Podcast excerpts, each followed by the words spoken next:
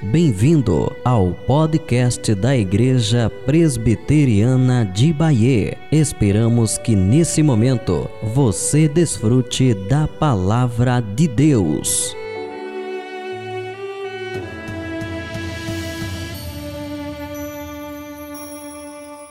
Meus irmãos, vamos abrir a palavra de Deus, as Escrituras sagradas no Novo Testamento, na carta aos Hebreus, Hebreus, no capítulo 11. Hebreus, capítulo 11. Na verdade, ninguém tem ainda um parecer definitivo sobre o escritor aos Hebreus. Até um, um período, os cristãos consideravam o apóstolo Paulo. Mas depois, com mais estudos, com mais descobertas de manuscritos, entrou-se na dúvida. O, um teólogo da igreja, chamado Clemente de Alexandria, Hebreus capítulo 11, achava que Paulo tinha escrito essa epístola em hebraico que depois Lucas havia traduzido para o grego. Então, para ele, Lucas traduziu Paulo em Hebreus. Nós não sabemos se isso aconteceu de fato, se o estudo desse irmão do século III era correto ou não. Mas o livro de Hebreus é a escritura sagrada, é a palavra de Deus, mesmo que o escritor hoje seja anônimo. Capítulo 11 de Hebreus, vamos ler somente o versículo 4 para a nossa mensagem. Hebreus, capítulo 11, versículo 4. Está escrito assim: Pela fé, Abel ofereceu a Deus mais excelente sacrifício do que Caim, pelo qual obteve testemunho de ser justo, tendo a aprovação de Deus quanto às suas ofertas. Por meio dela, também mesmo depois de morto, ainda fala. Vamos orar mais uma vez, meus irmãos. Santo Deus, nosso Pai, por meio do teu Filho Jesus Cristo, a palavra viva que se encarnou, que te revelou aos homens, nós estamos com as Escrituras abertas mais uma vez, pedindo entendimento espiritual pedindo revelação de Jesus Cristo para nós entendermos teus pensamentos e teus caminhos sobremodo elevados acima dos nossos. Fala conosco segundo as nossas necessidades reais e nos abençoa nessa hora por meio dessa mensagem. Usa o teu servo como teu agente, Senhor. Abençoa os teus servos que escutam agora com coração prontos para te obedecer. Nós oramos, nos entregando a Ti em nome de Jesus. Amém. Meus irmãos, existem algumas histórias com E, não com H, que às vezes a gente escuta por aí do, do, do que aconteceu, a gente ri, porque são coisas às vezes hilárias. Uma história que eu ouvi que aconteceu nos Estados Unidos. Creio que pode ser verdade, como pode ser talvez uma fábula que criaram para fazer alguma crítica. Mas eu quero dizer aqui para os irmãos, para nós começarmos a entender a mensagem. Lá nos Estados Unidos, no final de outubro, eles comemoram o, a noite de Halloween. Aqui no Brasil também já chegou essas coisas. E as pessoas se fantasiam né, da, da, dos, dos demônios, das, das bruxas, saem para a rua para brincar, para fazer travessuras, principalmente crianças fazem isso. E um rapaz alugou uma fantasia de demônio. Pagou caro, alugou a fantasia de demônio. Um tridente na mão. E foi brincar na rua. É, chegava nas casas, falava, dá um doce para mim ou recebe uma travessura. Aí as pessoas né, fazem brincadeira. E nesse período estava começando a nevar ou terminar a neve e caindo chuvas. E como a fantasia era cara, quando ele estava encerrando já as brincadeiras lá com as pessoas, começou um chuvisco e podia estragar a fantasia. Então ele procurava um local para se abrigar, para proteger né, a fantasia dele, para depois não ter um grande prejuízo. E as casas não têm essas marquises, esses alpendres que tem por aqui. Então ele não conseguia um local para se esconder. Mas no bairro havia uma igreja evangélica que estava com as portas abertas fazendo uma vigília pelo bairro, né, pela, pela nação, por causa dessa noite de Halloween. As portas estavam abertas, ele viu a luz acesa, ele foi abrigar-se lá na igreja para não estragar a fantasia com a chuva. E lá estava o pastor dirigindo e um bom grupo de, de crentes lá, orando lá. De repente, o pastor aqui à frente da igreja, quando ele olhou na porta, um diabo entrando assim na igreja.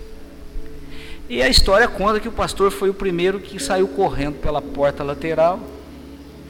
E os demais crentes correram atrás, seguiram, as ovelhas seguiram o pastor com medo do diabo. Aí ele ficou espantado né, com aquilo. Entrou pela igreja para se abrigar da chuva e tinha uma senhora sentada, como está o garoto ali no primeiro banco a senhora sentada assim, bem quietinha. Ele chegou perto da mulher e falou: Então eu vou tirar uma onda com ela, né? Aí olhou para ela assim: disse: A senhora não teve medo de mim? Ela disse para ele assim: Escute aqui, seu diabo.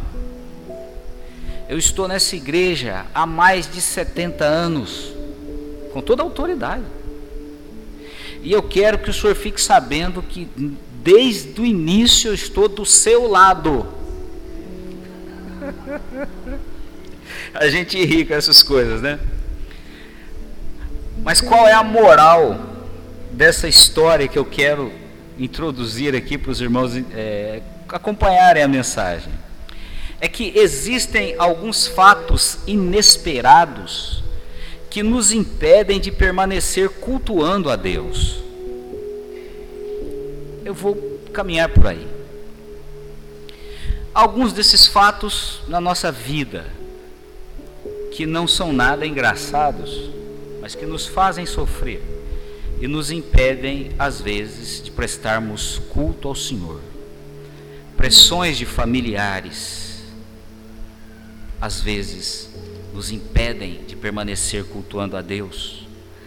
Às vezes, perseguições zombaria de colegas, às vezes nos impedem de permanecer cultuando a Deus. Às vezes, inimizades ou rompimento de relacionamentos, casamentos que terminam, namoros que acabam. Às vezes, isso impede as pessoas de continuar permanecer adorando, cultuando a Deus às vezes uma carga horária diferenciada no trabalho que impedem com que muitos se apresentem nos templos, nas reuniões para cultuar ao Senhor. Mas há um contraponto, às vezes o desemprego. Às vezes o desemprego que leva pessoas a ficarem envergonhadas, depressivas, e essas pessoas às vezes se retraem, não vão cultuar ao Senhor. Ou então não têm, às vezes, o recurso financeiro para pagar o transporte. Às vezes para colocar combustível no carro ou para pegar o ônibus. E não conseguem se reunir para o culto, enfim. Muitas e muitas coisas, muitos e muitos fatos né? desconsiderando essa historinha é, fantástica e hilária, mas muitas coisas podem acontecer na nossa vida e nos impedir de permanecer cultuando a Deus. E o texto que nós lemos aqui de Hebreus 11:4, meus irmãos, está dentro desse contexto que eu estou dizendo aqui aos irmãos. Um grupo de cristãos hebreus, cristãos que eram de raça judia, receberam a pregação do Evangelho e abraçaram a fé em Jesus Cristo no primeiro século. No primeiro século. E esse grupo de irmãos cristãos de descendência judaica estavam recebendo pressões dos demais judeus, tanto no meio social como dos próprios familiares, para que eles abandonassem o cristianismo e voltassem às práticas do judaísmo. Então, o escritor anônimo dos Hebreus, ele está dizendo para os irmãos que estão lendo essa epístola que havia uma grande sugestão para que eles apostatassem da fé em Jesus Cristo, ou seja, tornassem a vida como inimigos do Evangelho, da graça de Deus, retornando ao judaísmo, retornando ao legalismo da religião judaica. Então, esta carta, alguns consideram como um sermão, porque é uma exortação, é uma motivação para que os leitores permanecessem na fé em Jesus Cristo. E são muitos temas para dizer que Jesus Cristo é superior a Moisés, a lei judaica, ao sacerdócio judaico, que Jesus Cristo, a obra de Jesus Cristo é superior àquilo que se fazia nos altares com os animais, a matança dos animais. Tudo isso está registrado aqui na Epístola aos Hebreus, mas há um subtema para que o povo que havia se convertido, esses irmãos judeus que haviam se convertido ao Evangelho, permanecessem no culto cristão, não deixassem o culto ao Deus Pai, Filho e Espírito Santo. E aí então, meus irmãos, o escritor usa exemplos de fé perseverante, que estão registrados em todo o capítulo 11 dessa epístola. Mas nós lemos destes exemplos o exemplo do crente Abel, que está aí em Hebreus 11, 4. É um exemplo de um adorador, de um culto que um irmão prestou, que apresentou a Deus por fé. E esse é o foco do nosso texto. É o culto apresentado por Abel que vai nos dar o tema da mensagem que nós vamos compartilhar com os irmãos nessa noite. Permaneça cultuando pela fé permaneça cultuando pela fé. E diante disso eu quero, como escritor aos Hebreus, também exortar os meus irmãos aqui, debaixo da palavra de Deus, para que permaneçam cultuando pela fé. E vamos ver três razões para isso. Meus irmãos, permaneçam cultuando pela fé, pois o culto oferecido pela fé é um culto superior. O culto oferecido pela fé é um culto superior. Notem o que o texto diz. Pela fé, Abel ofereceu a Deus mais excelente sacrifício do que Caim mais excelente sacrifício. A expressão aí mais excelente, ou seja, mais adequado, mais aceitável. Meus irmãos, mais adequado, mais aceitável sacrifício, mais excelente, mais adequado, mais aceitável culto. Não foi o tipo de sacrifício que Caim e Abel ofereceram, que fazia distinção. Mas o texto nos diz: pela fé, Abel ofereceu mais excelente, mais adequado, mais aceitável sacrifício do que Caim. Foi a atitude do coração de Abel, a fé. Não foi a oferta propriamente dita, foi a atitude, a entrega de um coração diante de Deus com uma oferta. Caim tinha uma oferta, Abel tinha uma oferta, mas a oferta mais excelente, mais adequada, mais aceitável para Deus foi a que foi apresentada pela fé. É isso que o texto está nos dizendo. Pela fé, Abel ofereceu mais excelente sacrifício do que Caim. Meus irmãos, eu quero chamar a atenção dos irmãos para a atitude que está no coração, muito mais pelo ato que se realiza em termos de culto. Vou dar um exemplo. Todos nós aqui conhecemos o beijo de Judas. O beijo que Judas Iscariotes deu na face do Senhor Jesus Cristo no Getsemane, quando Jesus Cristo estava orando com seus onze discípulos. Judas beijou a face de Jesus. Olha, beijar a face de Jesus é um ato maravilhoso, não é? Um beijo é carinho, um beijo é respeito, um beijo é consideração. Notem o beijo de Judas.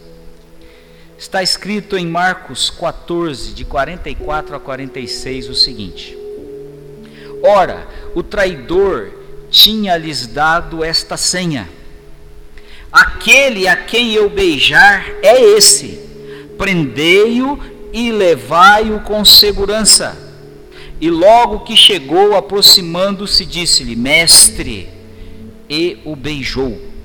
Então lhe deitaram as mãos e o prenderam.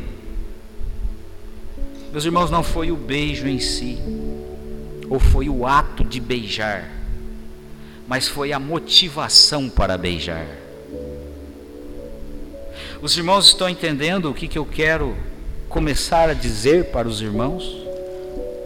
Que eu quero exortar os irmãos à luz da palavra de Deus, não são atos de culto em si mesmos, não são cânticos apresentados por si mesmos, ou não são sermões apresentados por si mesmos, ou orações que são feitas por si mesmas, ou ofertório que é entregue por si mesmo mas é a motivação do coração, é o que está dentro do espírito, no mais íntimo do ser.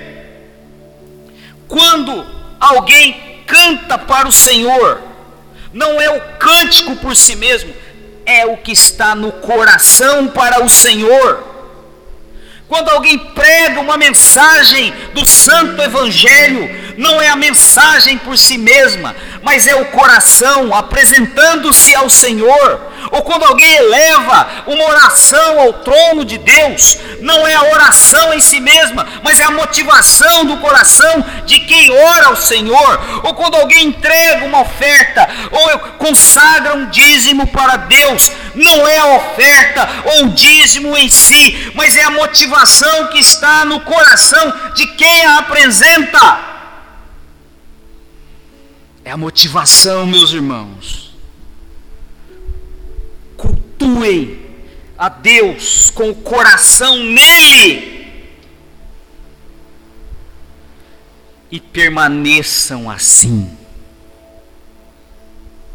Cantem, mas com o coração nele.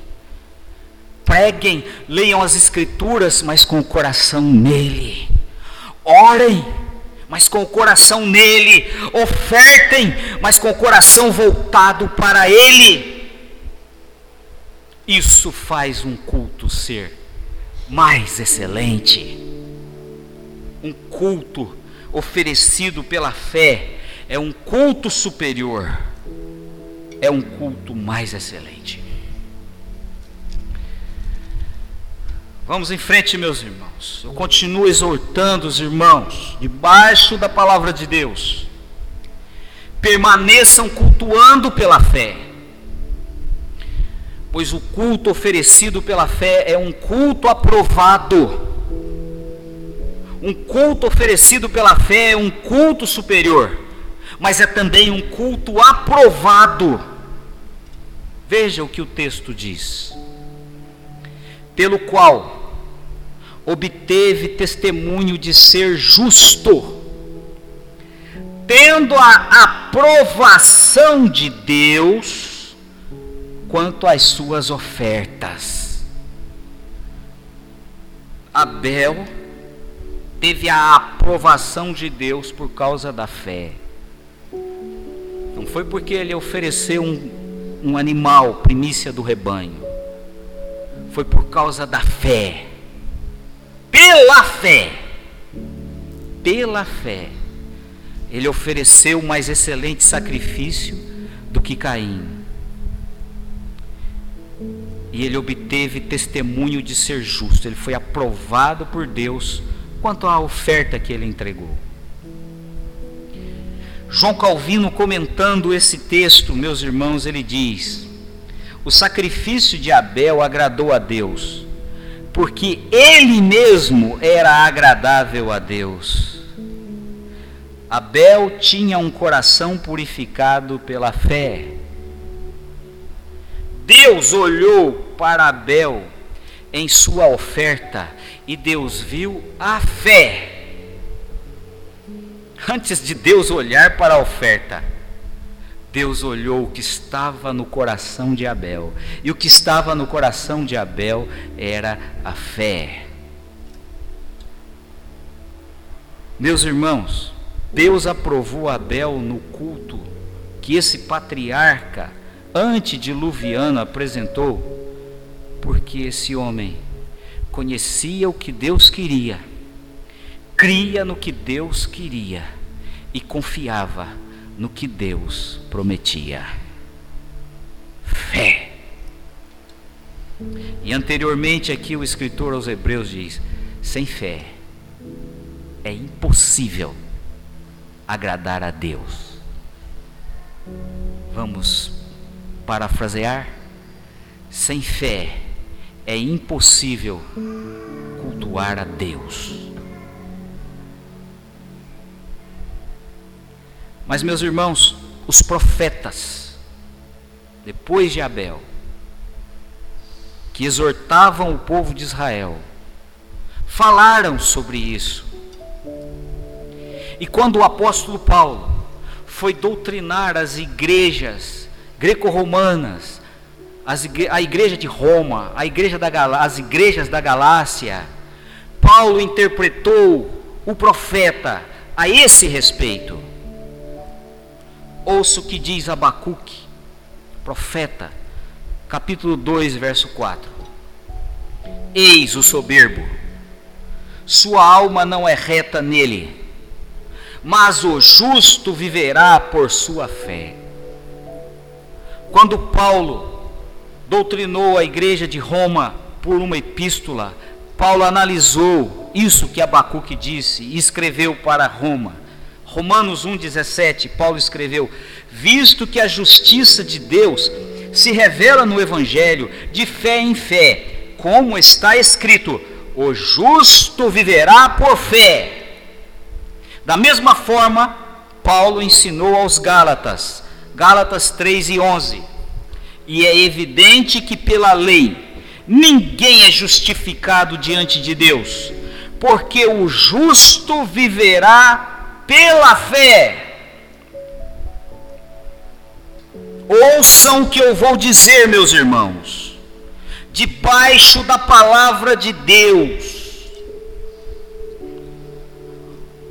Para Deus, o elemento principal do culto é a fé e não a liturgia.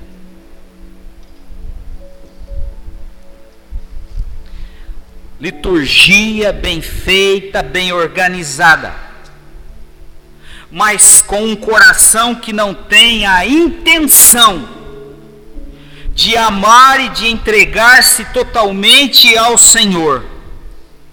É puro sacrifício de Caim.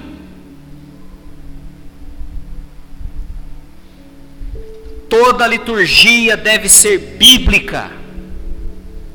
E nós, presbiterianos, zelamos por uma liturgia com elementos reguladores de culto, chamada liturgia reformada. Isto é correto, sim.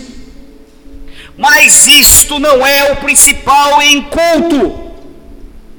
O principal no culto é a motivação do coração, que deve ser a fé. Acaso nós lemos na nossa Bíblia: o justo viverá por liturgia, o justo viverá por fé.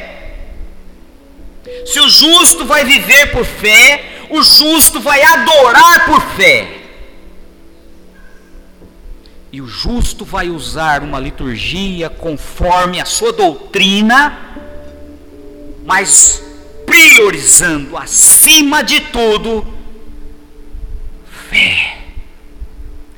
Guardar esse depósito colocado pelo Espírito Santo no coração, alimentar essa obra sobrenatural do Espírito Santo no coração, cultivar isso, desenvolver isso, para apresentar isso diante de Deus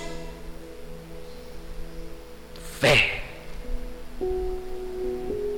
Meus irmãos, o culto oferecido pela fé é um culto aprovado. Deus aprova o adorador na sua fé. E aí ele olha para a liturgia. Não foi assim com Abel? Deus aprovou a oferta de Abel na fé que ele tinha no coração e ali ele aceitou a oferta que Abel entregou. Eu continuo então exortando os meus irmãos: permaneçam cultuando pela fé, pois o culto apresentado pela fé é um culto proclamador. O culto apresentado pela fé é um culto superior, ele é mais excelente. Um culto apresentado pela fé é um culto aprovado. Deus aceita o adorador pela fé.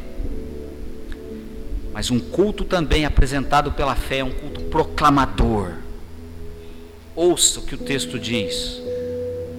Por meio dela, também, mesmo depois de morto, ainda fala. Meus irmãos, a fé de um adorador enfrenta a morte Abel foi martirizado porque apresentou um culto pela fé. Caim o invejou e começou a odiá-lo porque Abel chegou diante de Deus com fé no coração. Caim não tinha isso. Caim tinha oferta. Podemos dizer, Caim tinha sua liturgia. mas ele não tinha fé. Deus o rejeitou. Mas a oferta de Abel, porque era por fé, Deus aceitou. E foi por isso que Abel morreu. Porque ele apresentou um culto por fé. E a fé teve uma reverberação. O que Abel fez, falou.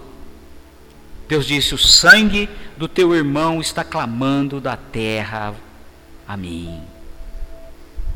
E continua falando, porque a fé triunfa sobre a morte.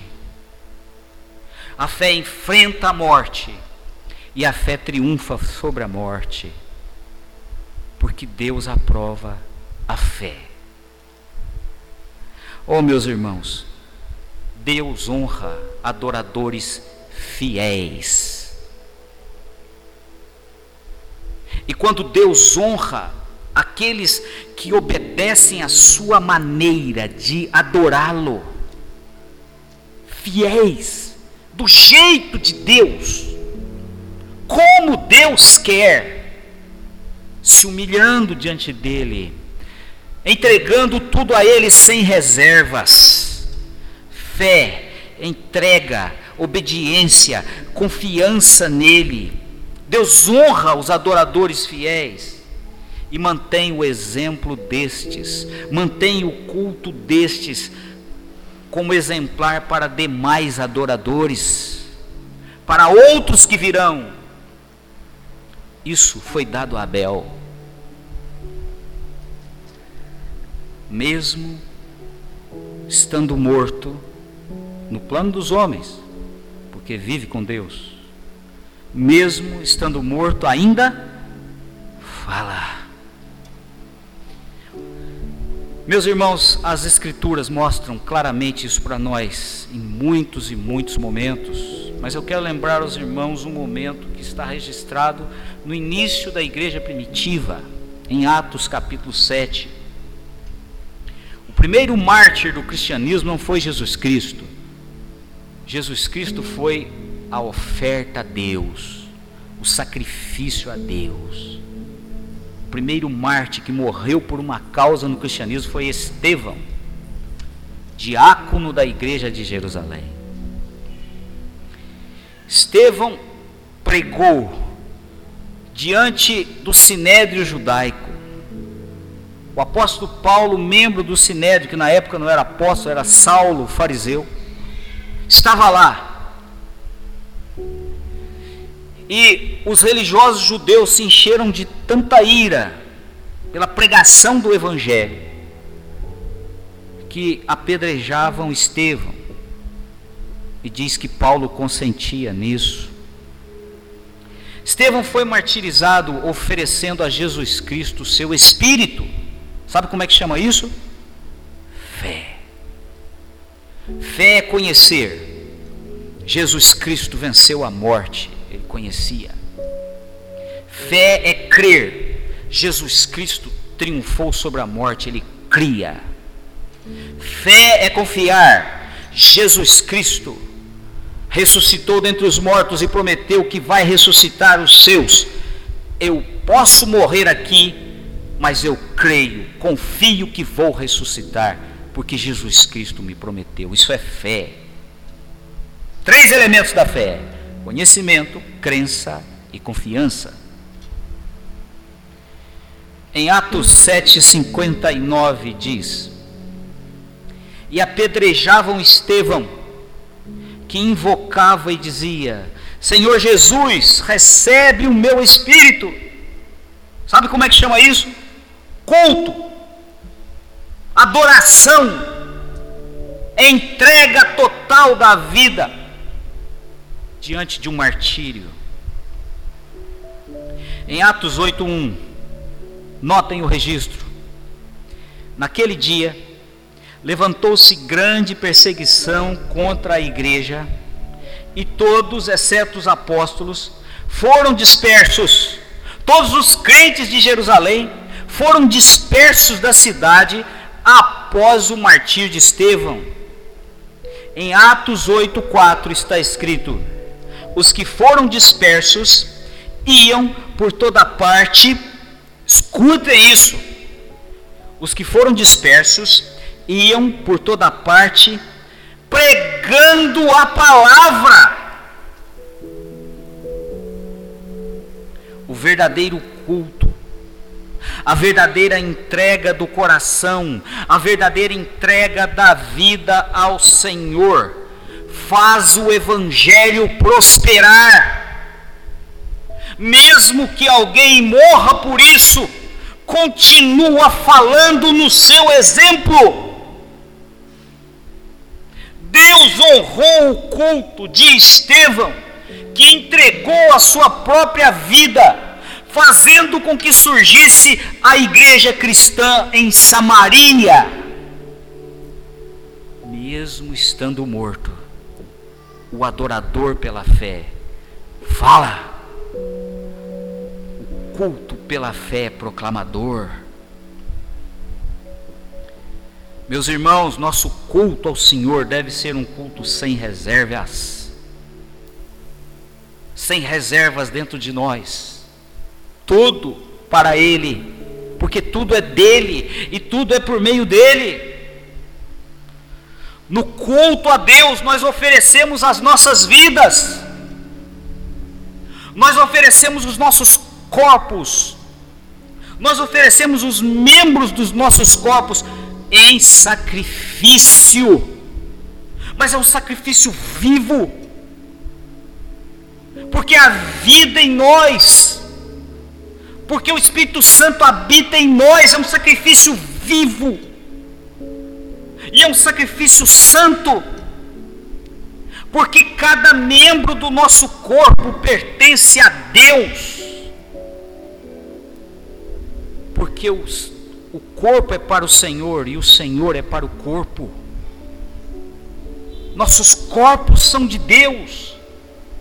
O culto pela fé é oferecermos-nos sem reservas a Deus, oferecer a nossa vida a Deus, sabendo o que nós estamos fazendo. Culto racional, entender o que se faz, entender o que se canta, entender o que se prega, entender o que se ora, fazer o melhor, servir a Deus com inteligência, servir a Deus com arte, servir a Deus com talento, servir a Deus com conhecimento, servir ao Senhor com a integridade da vida. É isso que Deus quer. Deus quer culto de fé. E eu digo aqui aos irmãos: um culto presbiteriano pode ser e deve ser um culto de fé, sem desmerecer nenhuma outra denominação, meus irmãos. Digo isso no nosso contexto, digo isso no nosso meio, digo isso como pastor agora da igreja presbiteriana de Bahia. No culto a Deus, devemos de coração amar o Senhor além de nós mesmos. Devemos amar o Senhor acima das nossas vidas.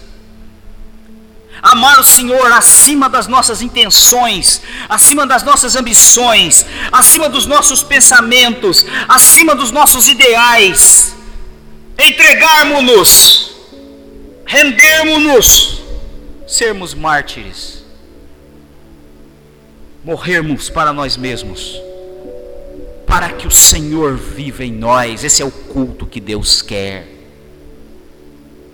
Quando cantamos, quando pregamos, quando oramos, quando ofertamos, esse é o culto que Deus quer. É um culto assim que Deus quer, e Deus vai fazer com que um culto assim faça sua palavra prosperar. Deus vai fazer com que um grupo de adoradores que se reúnem num local para cultuá-lo pela fé, faça com que a sua palavra prospere, faça com que perdidos entrem no reino, sejam encontrados pelo Salvador de suas vidas.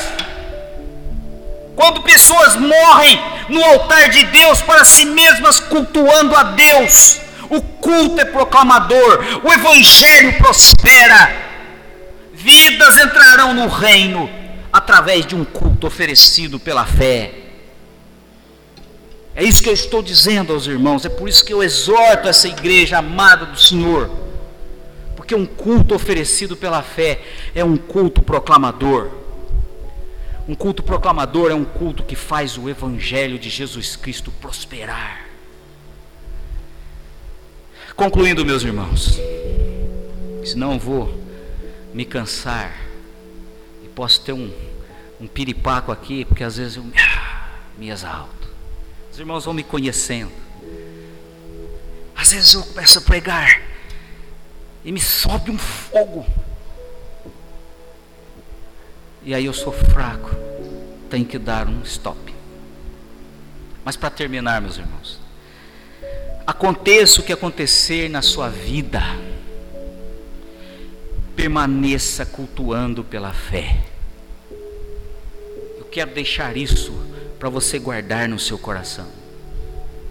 Aconteça o que acontecer, não deixe de buscar adorar pela fé. Cultue pela fé individualmente, a sós, no teu quarto, no lugar secreto. Mas também cultue pela fé familiarmente, com a sua família, juntos mas também cultue pela fé comunitariamente com a sua congregação. Não deixe de congregar. Usemos liturgia, irmãos. Usemos boa liturgia. Liturgia reformada, regulada pelos padrões de Westminster. Usemos liturgia, sim. Mas acima da liturgia, um coração entregue a Deus, sem nenhuma reserva. Eu quero conclamar os irmãos a isso. E meus irmãos, meu irmão, minha irmã, você que está aqui, tem a mesma fé que o seu irmão que está aqui. Não é uma fé diferente, é a fé dada por Deus é a fé que vem do Espírito Santo, é dádiva espiritual, é dádiva da graça de Deus. Jesus Cristo é o autor dessa fé, e o Espírito Santo trouxe para o povo de Jesus Cristo esta fé. Você e o seu irmão têm a mesma fé. Que eu quero dizer a vocês? Meus irmãos, cultuem em unidade. Vocês, nós, todos nós, aqui em outros lugares, cristãos, renascidos, temos a mesma fé. Vamos cultuar em unidade. Um culto a Deus em unidade é um culto que abandona vaidades pessoais, preferências pessoais. Podemos ter opiniões diferentes, mas a fé tem que falar mais alto como adoradores, devemos estar juntos, cultuando, passando por cima de vaidades tolas. Cultuar em unidade é abandonar as inimizades. Cultuar em unidade é abandonar o egoísmo, o desejo de autopromoção. O culto da fé, meus irmãos, proporciona aceitar o outro adorador aceitar, dar lugar, acolher o outro. É o culto que Deus quer, porque foi isso que Deus fez conosco. Ele nos aceitou, Ele nos acolheu. Deus quer que nós estejamos cultuando a Ele reconciliados. Ele já nos reconciliou com Ele através do sangue de Cristo, e Ele nos quer reconciliados uns com os outros, para que juntos em comunhão, possamos ir pela fé ao trono da graça, ao trono da glória, cultuar ao Senhor, porque o Espírito Santo gerou esta fé no nosso coração. Você pode cultuar pela fé, porque ela está no teu coração que Deus possa nos abençoar através dessa palavra. Obrigado por compartilhar esse momento conosco. Esperamos a sua visita em nossa igreja, na rua João da Mata, número 215, no SESI, em Bahia. Até a próxima e que Deus lhe abençoe.